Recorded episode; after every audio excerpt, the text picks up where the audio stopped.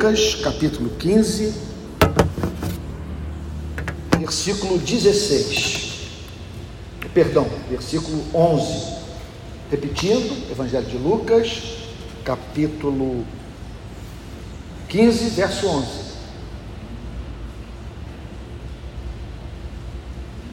Pai Santo,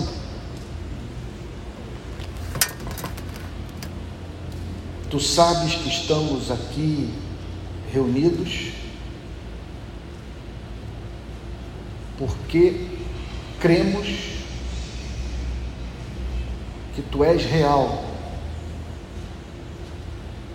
que teu amor é real. Portanto,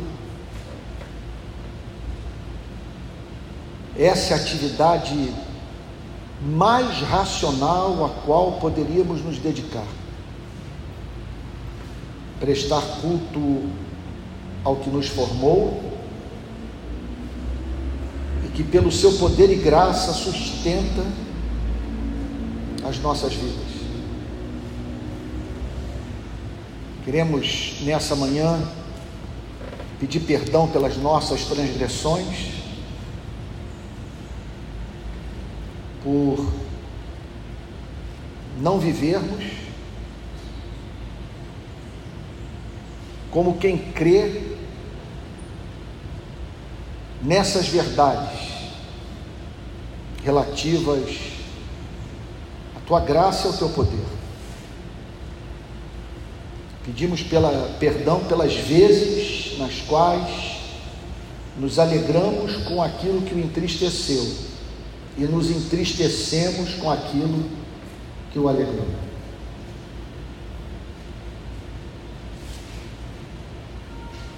Que o Senhor aceite a nossa gratidão pelas orações ouvidas e pelas mais diversas manifestações da Sua misericórdia em nossas vidas. E agora nós pedimos a Ti que o Teu Espírito nos assista, uma vez que estamos certos que se compreendermos a parábola do filho pródigo, teremos compreendido o Evangelho e o sentido da nossa existência. Teu Espírito nos conceda sabedoria, iluminando a verdade, para que possamos ter acesso ao seu significado, contemplar sua beleza e ser transformados pelo Evangelho libertador de Jesus. No nome de quem oramos, com perdão dos nossos pecados. Amém. Lucas capítulo 15, verso 11. Jesus continuou. Continuou o quê? Continuou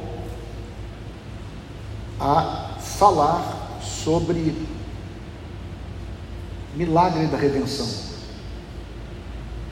Como que pessoas se convertem. e o que isso representa para os seres humanos convertidos e para Deus.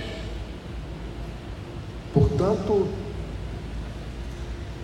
nós estamos entrando aqui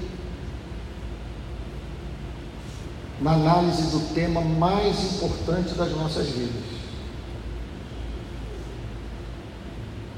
Como nos reconciliarmos com Deus porque é possível esse reencontro. E o que representa, repito, para Deus e para nós, a sua e a minha redenção. Jesus continuou: certo homem tinha dois filhos. Lembre-se que a história é totalmente inventada Portanto, cada detalhe da parábola do filho pródigo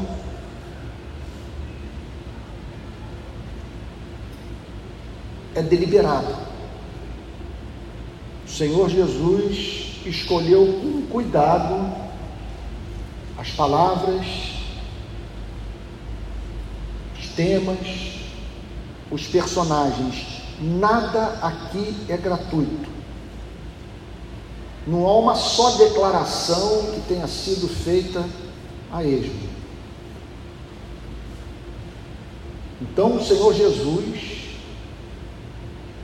inventa uma história baseada no cotidiano da vida dos habitantes da Palestina do primeiro século. Então ele fala sobre algo familiar à vida dos seus ouvintes. E a partir disso, cria uma história a fim de ensinar teologia, mais do que ensinar teologia, nos ajudar a entender o mistério da vida. Certo homem tinha dois filhos. Ele está falando aqui de um proprietário de terras, de uma pessoa rica, que tinha dois filhos que moravam com ele. Certo homem tinha dois filhos. O cristianismo parte dessa pressuposição que todos devemos a nossa origem a um Criador. Que nesse sentido, independente do nosso credo, da nossa religião, da nossa etnia, nós somos irmãos, nesse sentido, porque todos nós fomos criados pelo mesmo Deus. O mais moço deles disse ao pai: Portanto, nós estamos aqui perante o início de um diálogo que nos ajuda a entender o que aconteceu com a humanidade.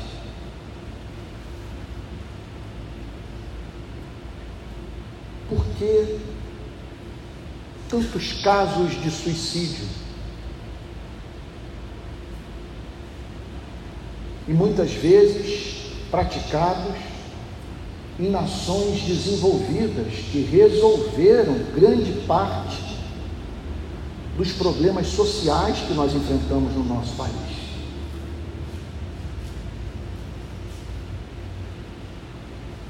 Esse diálogo nos ajuda a entender o porquê de grande parte das nossas depressões, angústia existencial, insatisfação com a vida. Tudo começa, todo o nosso desencontro, com esse pedido feito pelo irmão mais novo dessa parábola ao pai. Simplesmente o que ele disse é justamente aquilo que todos nós um dia falamos para Deus: Pai, quero que o Senhor me dê a parte dos bens que me cabe. Aqui está, portanto, o filho mais novo pedindo ao pai aquilo que não era justo, que não fazia parte da cultura, que representava uma quebra no padrão de relacionamento, de relacionamento entre filho e pai. ele pede a herança e usufruto dos bens que ele haveria de herdar antes da morte do pai.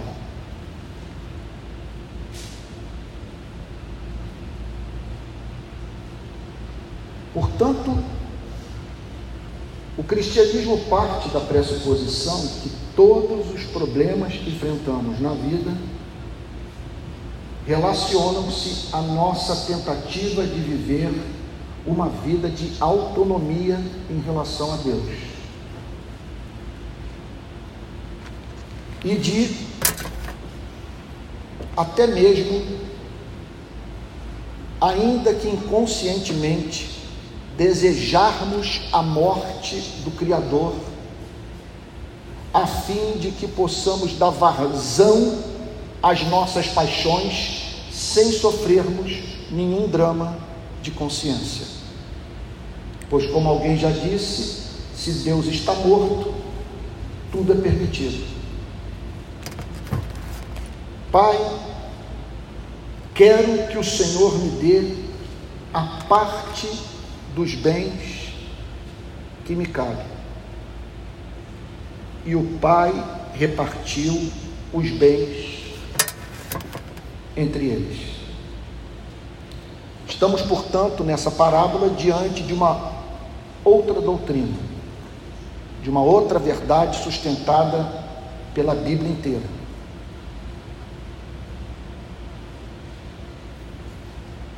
Que nós somos especiais para o Criador.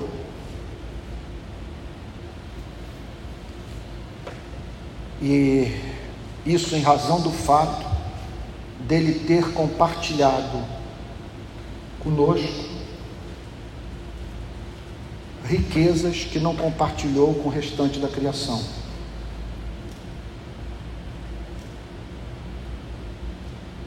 A capacidade de sentir, de pensar, de deliberar. O poder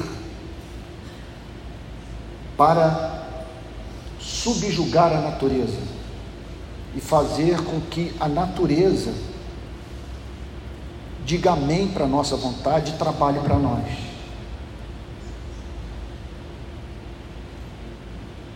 A capacidade dar, de dar fim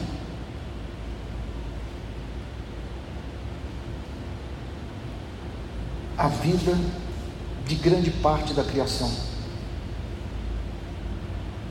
de matar por esporte, usando a nossa inteligência para causar suplício aos animais.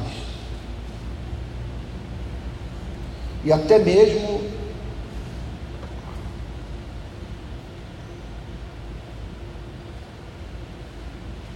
usar da nossa inteligência para tornar o planeta inabitável.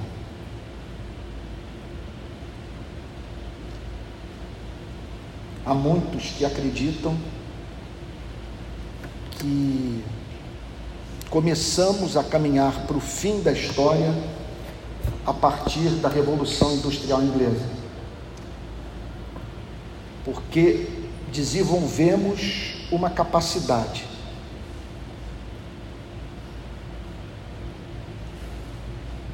De usar os elementos da natureza, pode fazer com que, em razão do nosso egoísmo,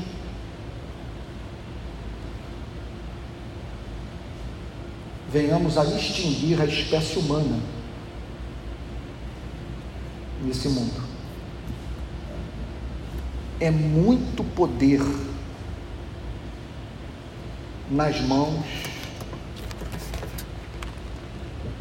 de seres tão estranhos.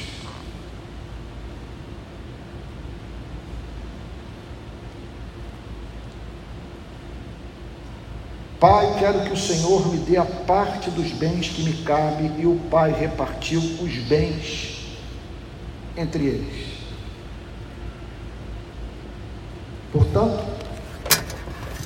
Estamos aqui diante de um outro fato da vida: o livre-arbítrio. A liberdade que Deus nos deu de fazermos aquilo que nós queremos fazer.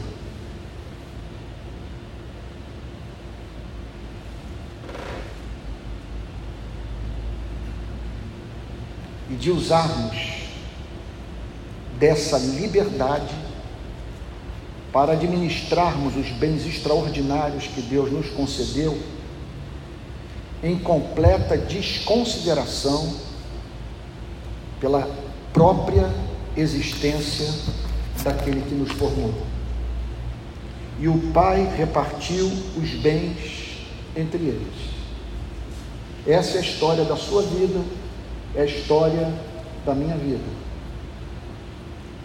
seres dotados de capacidade extraordinária, que, contudo, administram os bens concedidos pelo amor de Deus à revelia da vontade do Criador.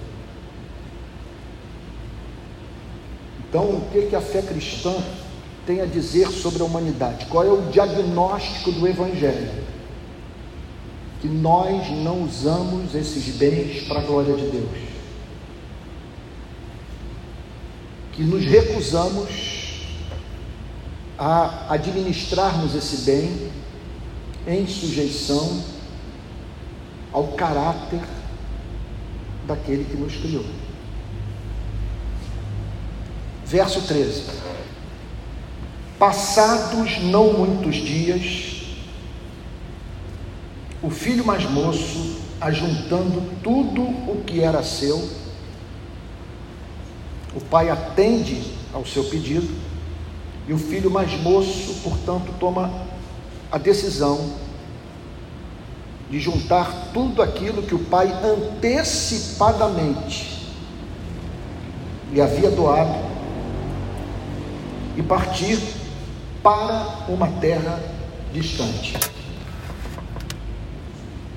E partir para uma terra distante. Esse é mais um aspecto do diagnóstico do Evangelho. Você e eu vivemos numa terra distante. Esse mundo para nós é um exílio.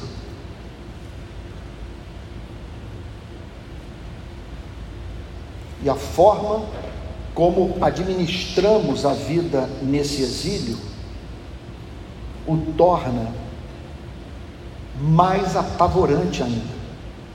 Porque é um mundo que não atende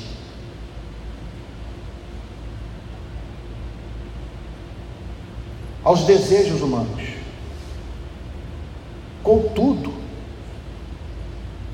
como tomamos a decisão de viver longe da casa, da casa do Pai e habitarmos nessa terra estranha, preste atenção no que eu vou lhe dizer. Não há nada do ponto de vista filosófico mais profundo que eu tenha declarado na história dessa igreja que eu vou declarar agora.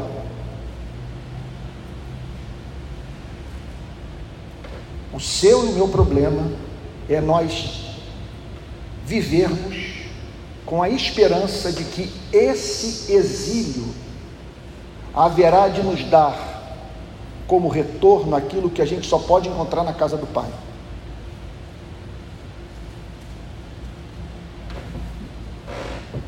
Peço pelas misericórdias de Deus que você não se esqueça disso. Especialmente eu me dirijo aos mais jovens.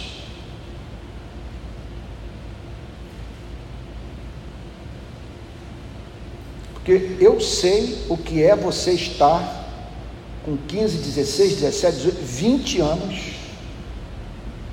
sonhando em ganhar o mundo e acordar na minha idade absolutamente desencantado com a vida. Mas e o que o faz viver?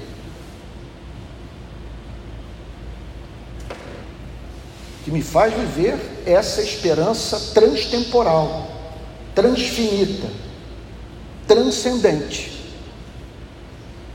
que empresta sentido à vida nesse planeta.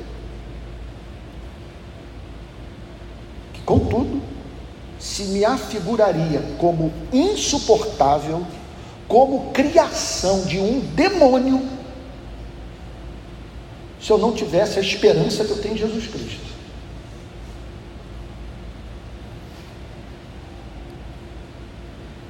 Quando na minha ressonância magnética eu vi um senhor do meu lado, dizendo para mim que está há anos numa batalha sem trégua com uma doença crônica. Uma senhora muito pobre, acometida pela terceira vez de câncer.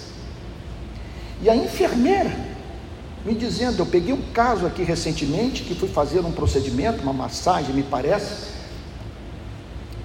num paciente, e o paciente expeliu, me perdoe que eu vou lhes dizer, mas é um fato. Expeliu fezes pela boca.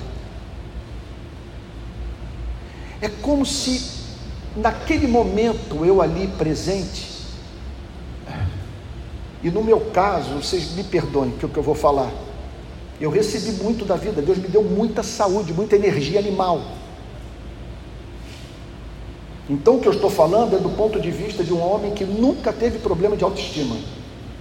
Eu nunca me olhei no espelho e me julguei insatisfeito com o que Deus me deu. Jamais. Eu não conheço isso. Minha vida foi muito generosa. Contudo, apesar de toda essa generosidade, quando eu me vejo num lugar daquele, diante do mundo real da vida, tal como a vida é. Não é à toa que o livro de Provérbios diz que a sabedoria está na casa do luto. Ali eu pensei, Deus, eu tenho que passar por uma conversão dentro da conversão. O Senhor me trouxe para esse hospital e me deixou em suspenso durante alguns dias, quanto o diagnóstico um câncer na próstata, porque o Senhor quer falar comigo e, e, e sepultar de vez na minha vida qualquer esperança de ter felicidade que não tenha como vínculo Jesus Cristo. Então, em que consiste a evangelização do mundo? Em chamarmos as pessoas para deixarem o exílio voltarem para a casa do Pai, abandonando essa terra distante. Qual é o problema, portanto, da nossa sociedade? É você viver nessa terra distante, acreditando que ela lhe dará, repito, aquilo que você somente pode alcançar na casa daquele que mais o ama no universo. E Jesus prossegue dizendo: E lá desperdiçou todos os seus bens. Mais um elemento do diagnóstico que o Evangelho faz sobre a condição humana. A nossa história é uma história de desperdício desperdício de tempo, como disse Jonathan Edwards num dos seus sermões, o tempo é o bem mais precioso que nós possuímos. Porque a nossa felicidade nessa vida e na vida vindoura depende do aproveitamento do tempo. Contudo, o tempo é um bem escasso. Nós o temos em pouca quantidade. E ninguém sabe o quão escasso esse bem é em sua vida.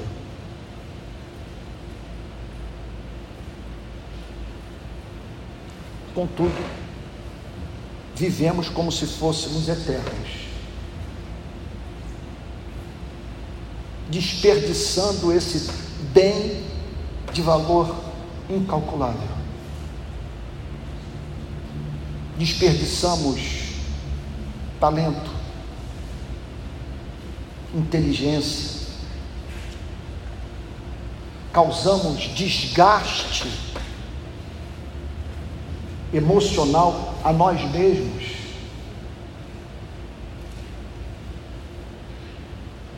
Por buscarmos na vida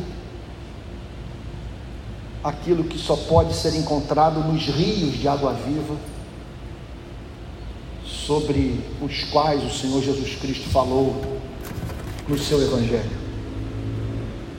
E lá desperdiçou todos os seus bens. Não há nada que mais represente para a minha vida desafio ao meu trabalho missionário que a vida dos usuários de crack das favelas do Rio de Janeiro. Como que esse ser, criado à imagem e semelhança do seu Criador, pode passar a totalidade do seu dia, praticamente, olhando para o chão, a fim de encontrar uma pedrinha de crack perdida pelo caminho. É impressionante.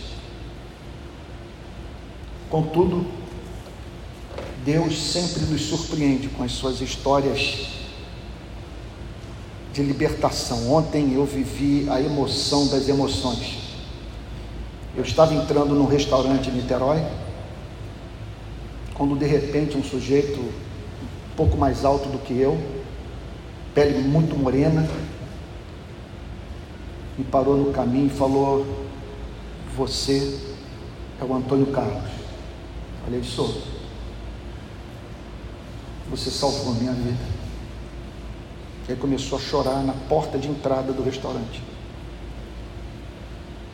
Porque há mais de dez anos eu conheci o Senhor nas carceragens da Polícia Civil na Polinter de Neves. E o que o Senhor fez pela minha vida me tirou do crime, do cárcere, e hoje eu sou membro da igreja de nosso Senhor e Salvador Jesus Cristo.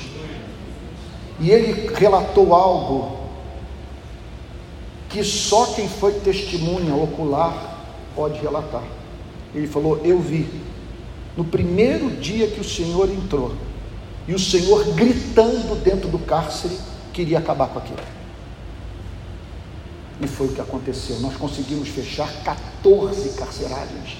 E hoje, um dos meus braços direito no trabalho social nas favelas do Rio de Janeiro é um ex-estelionatário que passou três anos e meio em Bangu, um ano e meio nas carcerais da Polícia Civil, que hoje casado, com filho e terminando este ano o seu curso de direito. Porque esses milagres ocorrem. Contudo, quando nós olhamos para o homem, e não apenas o usuário de crack, eu, ah, ano que vem, deixo de ser pastor titular da igreja, Espero em Deus continuar servindo a nossa querida igreja de uma outra forma. Mas, pensando nos anos passados aqui como pastor titular, uma das lembranças mais comoventes que eu vou levar desses anos trabalhando nessa região do Rio de Janeiro é o drama da classe média, o drama do rico. O que, que é você ter todos os recursos desse mundo e ser profundamente infeliz? Comecei meu ministério nos anos 80 visitando uma senhora alcoólatra.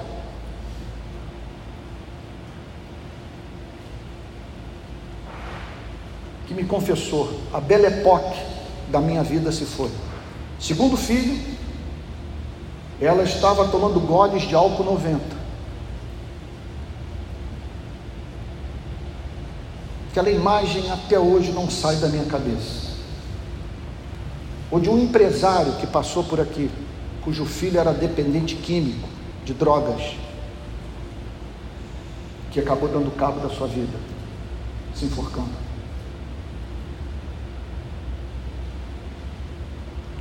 qual é o diagnóstico do cristianismo. E esse vale para a favela, vale para Sernambetiba. Vivemos numa terra distante.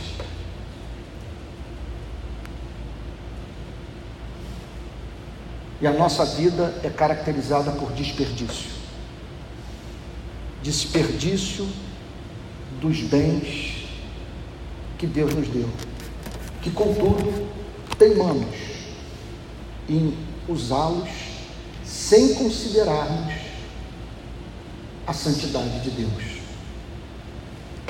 E lá desperdiçou todos os seus bens, vivendo de forma desenfreada. Esse é um outro elemento do diagnóstico que o Evangelho faz sobre a condição humana o completo descontrole sobre as nossas paixões. O fato de que nós não somos tão racionais quanto pensamos. Que as supostas escolhas racionais que fazemos sacam a sua energia dos nossos desejos. E me parece que a psicanálise foi muito precisa, muito real. Foi muito verdadeira ao dizer que há um lado dentro de nós absolutamente irracional. É como se fosse uma criança mimada que não conhece a linguagem da razão, só conhece a linguagem do desejo. E é por isso que nós vemos políticos destruindo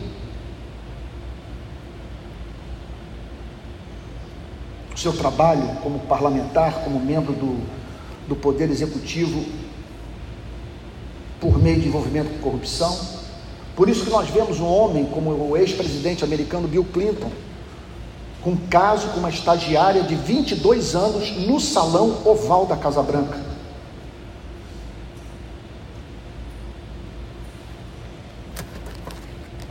Vivendo uma vida desenfreada. Veja, uma vida que não considera o amor, uma vida que só leva em consideração a satisfação do desejo. E o cristianismo não tem nenhum problema com desejo. Salmo 37: Agrada-te do Senhor e Ele satisfará aos desejos do teu coração. Entrega o teu caminho ao Senhor, confia nele, mas Ele fará. O problema que o cristianismo é, confronta é o desejo que não considera o amor. É o desejo por exemplo, falando sobre a área da sexualidade, que não assume a responsabilidade por aquele a quem cativou. E você manter intimidade com alguém sem estar disposto a administrar a marca que você deixou na vida daquele ser humano que foi para a cama com você.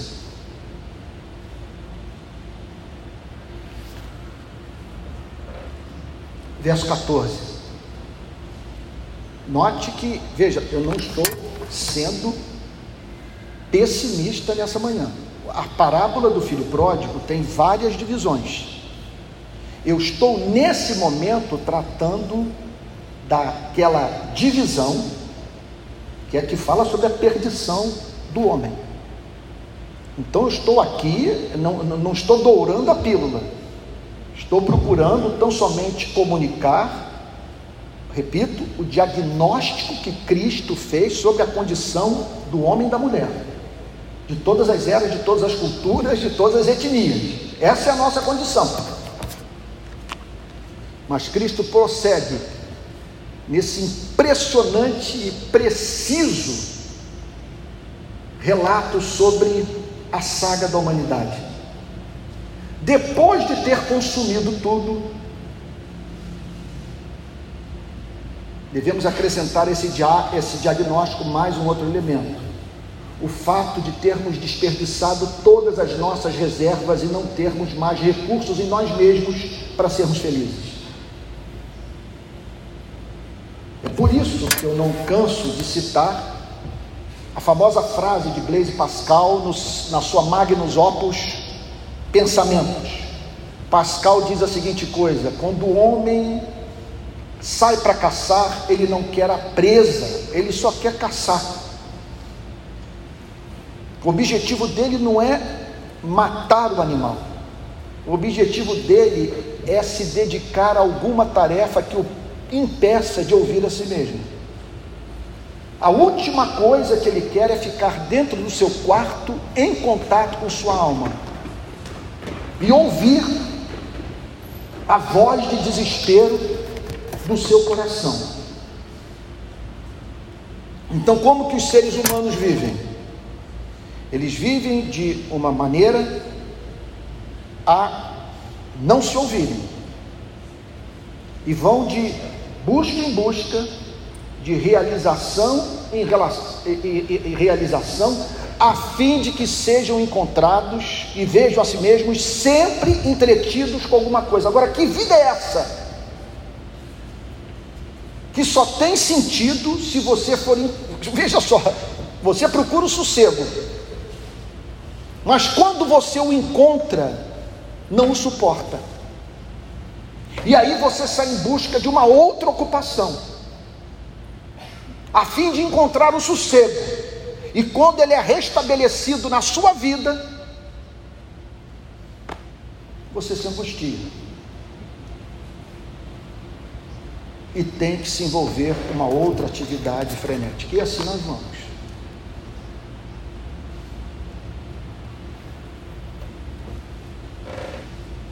depois de ter consumido tudo, sobreveio àquele país uma grande fome. Sobreveio àquele país uma grande fome. Então nós estamos de uma, diante de uma pessoa, numa terra distante, que desperdiçou os seus bens e que agora se encontra num estado de penúria uma vez que perdeu tudo que possuía e está num lugar que não lhe oferece nada. Perdoe-me contrariar Gonzaguinha. Eu não consigo cantar que a vida é bonita, é bonita, é bonita. Ela é bonita se você tem um propósito que transcende esse mundo. Permita-me aqui adiantar-me aos fatos. Ela é bonita se você se imagina dentro dessa vida, vou podendo voltar para a casa do Pai. Agora, permanecer para sempre no exílio. É por isso que a doutrina da reencarnação nunca me convenceu. Eu não quero voltar para esse planeta nem para ser rei. Prefiro essa visão linear da história do cristianismo, que declara a vereda do justo é como a luz da aurora, que vai brilhando mais e mais até ser dia perfeito. Você está aqui nesse exílio, diante da oportunidade de fazer o oposto daquilo que Adão fez no jardim no paraíso ele se afastou do Criador. E nós, nesse exílio, nisso consiste sim a beleza da vida. Em meio a todas as pressões que a vida exerce sobre nós, nós mantemos a integridade, não permitimos que percamos o ser. E vivamos para que pessoas juntamente conosco voltem para aquele lugar de onde nunca deveriam ter saído. Então sobreveio aquele país uma grande fome e ela começou a passar necessidade. Então nós estamos aqui perante a mão invisível de Deus. O governo providencial de Deus, usando da provação para fazer com que seres humanos voltem para a casa do Pai. Por isso, quando você vir uma pessoa passando tribulação, não ouse pedir lugar no trono de Deus, para ali você se assentar e conduzir a vida nesse planeta de uma forma, vamos assim dizer, mais competente. Porque só Deus sabe o, o papel que aquela tribulação está cumprindo na vida daquela pessoa, que deve ser objeto da sua misericórdia, da sua compaixão, mas cujo sofrimento não deve servir de motivo para você duvidar do amor desse. Como diz um velho hino cantado pela minha querida sogra, que nos amando é capaz, mesmo assim, de se ocultar de nós, a fim de que voltemos a viver na Sua presença. Então ele passou a passar necessidade. Então foi pedir trabalho a um dos cidadãos daquela terra. Eu não posso ler essa passagem sem me lembrar do drama do nordestino do sertanejo. Que essa é a situação, a fome que faz o pobre procurar o grande latifundiário em busca de pão e pronto para se submeter a qualquer espécie de trabalho a fim de não morrer por inanição. Então ele foi pedir trabalho a um dos cidadãos daquela terra. Descreve bem a sociedade daquele tempo. Ou seja, veio a pandemia e ele não teve mão que o socorresse. Ele simplesmente, segundo descrição de Cristo, descrevendo a vida naqueles dias, procurou um dos cidadãos daquela terra e este o mandou para os seus campos a fim de cuidar dos porcos. Não há mínima dúvida que isso aqui é deliberado. Jesus descreve essa pessoa dedicada ao trabalho que era mais repugnante para o hebreu, que era cuidar de um animal imundo. Então lá está aquele homem que deixou a casa do pai, num exílio, numa terra distante, e agora com a sua vida reduzida à vida dos animais irracionais. Eu sempre vi o cristianismo como chamado para nós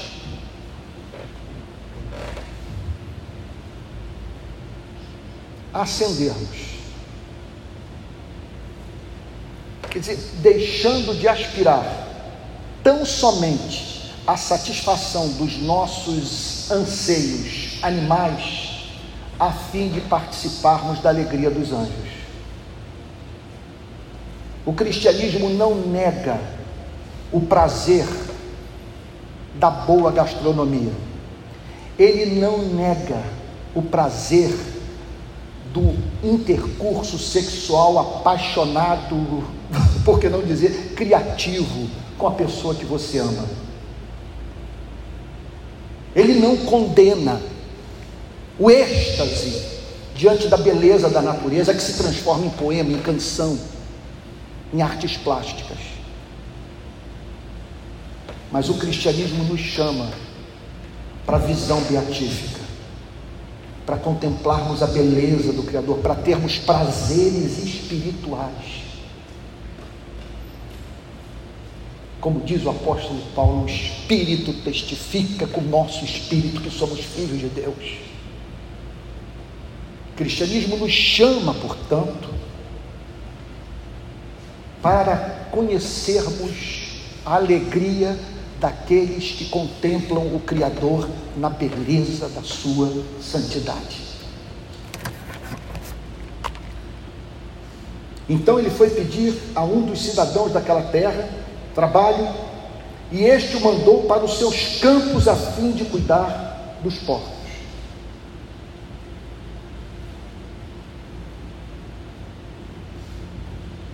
Que quadro, gente. É isso que eu amo no Evangelho. Eu posso pregar essa mensagem no Jacarezinho, na cidade de Deus, na Rocinha, nas cidades do sertão, nas comunidades ribeirinhas do Amazonas. Eu posso pregar essa mensagem para analfabetos. E ela fará sentido em razão da sua simplicidade e dessas imagens que Jesus cria que nos ajudam a entender. Acho que é a décima vez que eu uso a palavra diagnóstico. O diagnóstico que o Evangelho faz sobre a condição humana. Olha o quadro no momento na casa do Pai, em comunhão com o Pai, na segurança do relacionamento em amor com o Pai. Dono de tudo. Contudo, tendo que administrar os seus bens de acordo com a vontade do Pai, uma vez que ele se encontra debaixo do teto do Pai.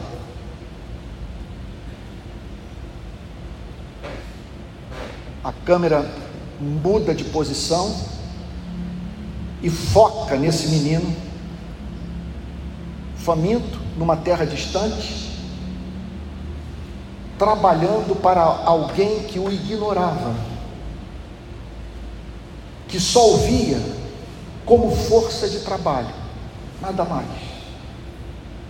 que o explorava, que pouco caso fazia do seu sofrimento. E com a vida, portanto, desse rapaz nivelada, repito, a vida dos animais. Vocês estão entendendo por que nós temos que pregar o Evangelho? Você tem noção de onde o Espírito Santo tirou?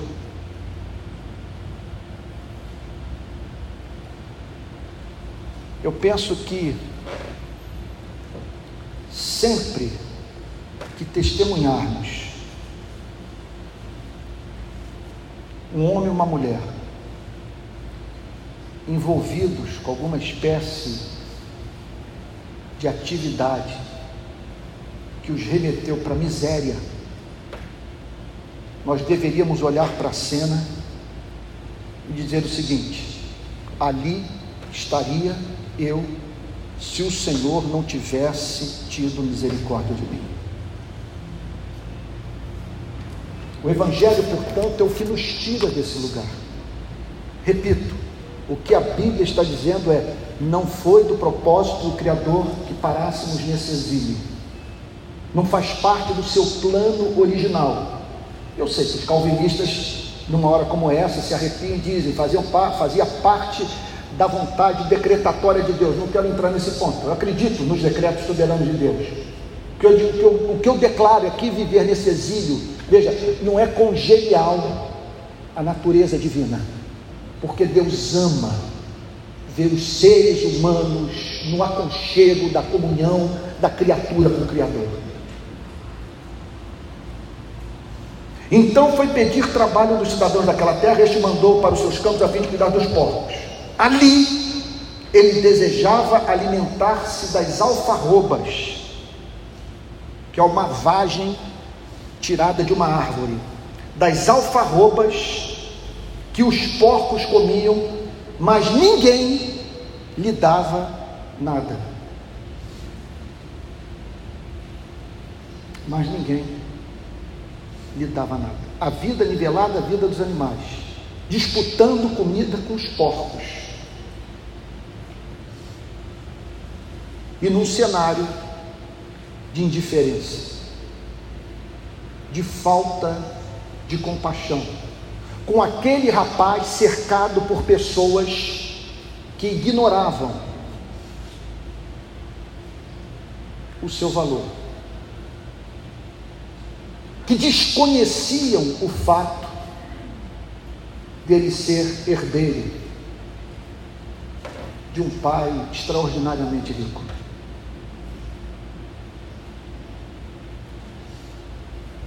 Então, caindo em si, naquele estado de petição de miséria, Jesus descreve a providência divina usando as circunstâncias para fazer o homem pensar bem. Caindo em si, disse: aqui ele fala de si para si mesmo. Quantos trabalhadores de meu pai têm pão com fartura e eu aqui estou morrendo de fome? E assim começa a redenção de um ser humano. A redenção do homem e da mulher começa quando estes olham para a sua condição de vida e são levados a dizer: não é possível que eu tenha nascido para. Vocês me perdoem o português da rua que eu vou usar. Não é possível que eu tenha nascido para viver uma vida tão sem vergonha, tão sem graça, tão cretina tão desprovida de tudo como essa. E olha que eu não estou falando da vida do miserável, que nada tem. Que precisa pegar trem e, e pegar ônibus e pegar metrô, super lotado em plena pandemia, para trabalhar o dia inteiro, para não receber nada no final do mês. Eu estou falando da vida do que mora na Senambetiba. Que esse é o pior vácuo existencial que uma pessoa pode experimentar. Conquistou tudo, mas percebeu que não tem nada.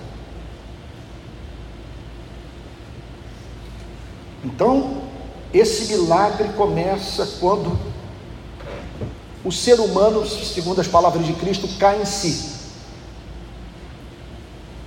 Ele é levado pelas circunstâncias da vida a compreender o ato de insanidade que cometeu. E aí, portanto, é levado a pensar: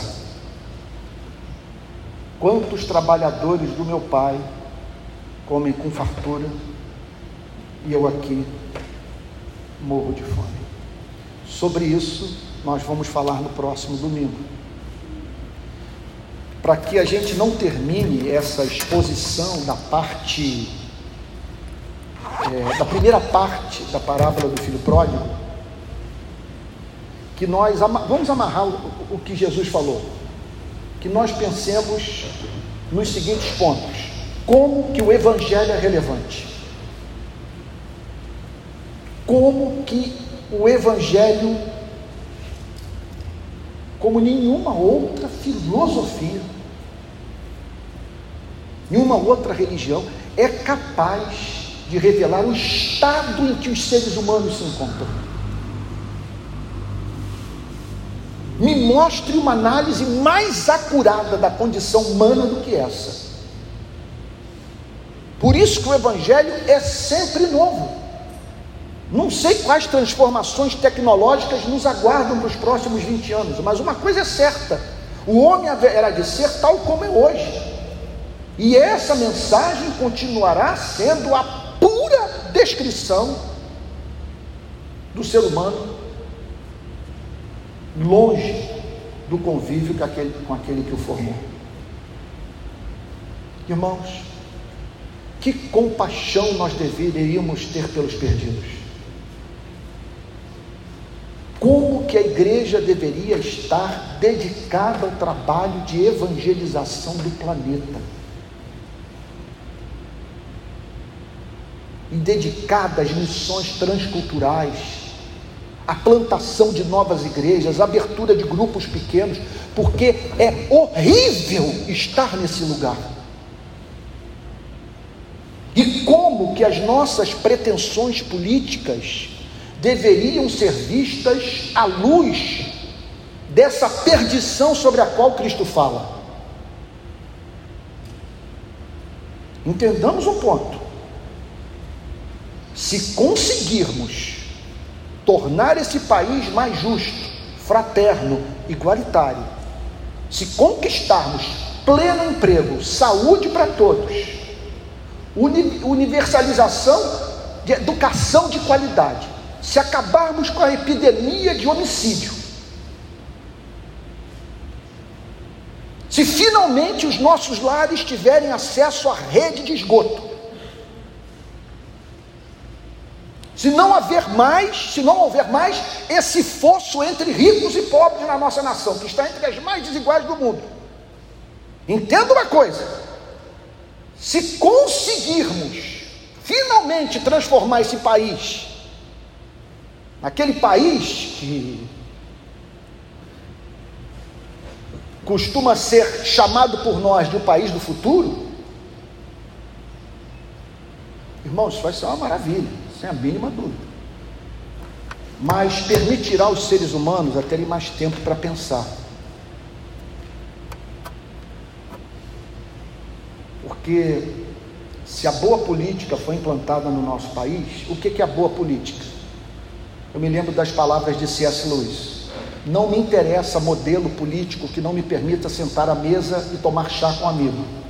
Se eu não tenho tempo para o sexo, se eu não tenho tempo para literatura, para poesia, para a natureza, se eu não tenho tempo para o exercício da minha cidadania, se não me resta tempo para a leitura da Bíblia, para a oração, qual é o sentido do modelo político dentro do qual eu vivo?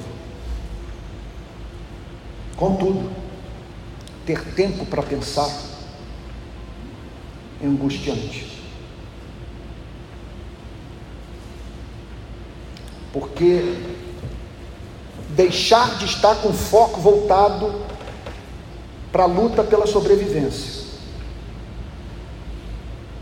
a fim de finalmente ter tempo para fazer filosofia.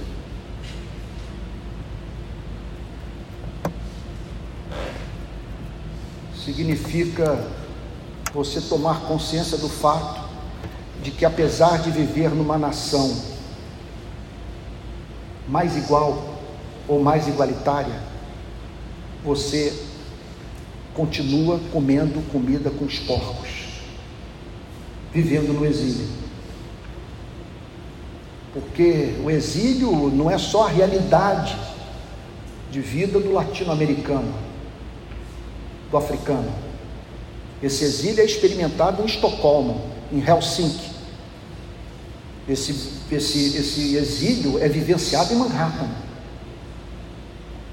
Por isso que eu peço que jamais essa igreja me interprete mal. Toda a minha luta nos últimos 15 anos, desde que eu saí do público dessa igreja, fui para as favelas, é para tornar o nosso, nosso cristianismo consequente. É para nós levarmos a séria doutrina do homem, criado à imagem e semelhança de Deus. É para nós ouvirmos a mensagem dos profetas e do sermão da montanha Contudo, jamais foi minha intenção demover a igreja do seu compromisso com a evangelização do mundo. E é por isso que eu não estou largando o pastorado titular dessa igreja para me tornar político. Pois não me, me imagino longe do trabalho de pregação da palavra de Deus e do cumprimento do chamado, seu e meu, de tirar pessoas desse exílio, a fim de que voltem para a casa do Pai. Eu não posso concluir essa mensagem sem fazer uma pergunta para você: onde você está vivendo? Do que tem se alimentado? Com quem tem mantido convívio?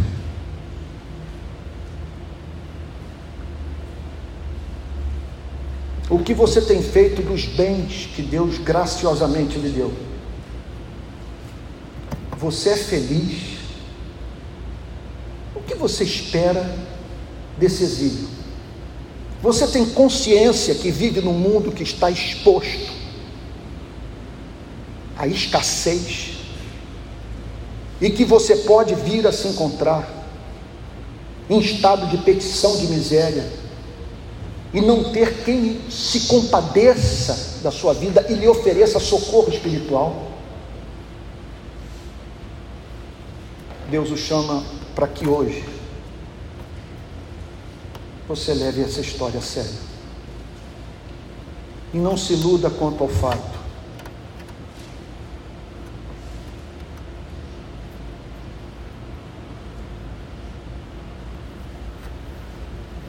de que você pode estar perdido aqui dentro.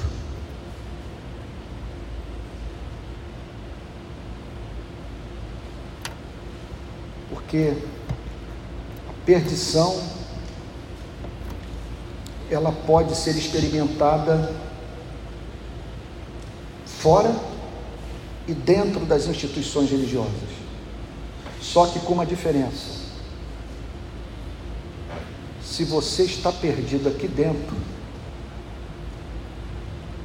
você não tem consciência disso. E não há nada pior. Peça a Deus para que o preserve dessa desgraça, que os puritanos chamavam de endurecimento judicial de Deus.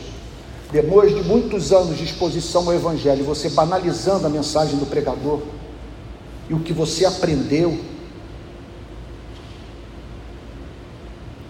o Espírito Santo se aparta de você. E tudo isso aqui se torna insuportável. Você não consegue ver beleza em nada. Feliz é aquele que caiu em si e que foi movido a dizer: Pai, tu nos fizestes para ti. E o nosso coração não encontra descanso enquanto não descansa em ti. Vamos nos colocar de pé e orar?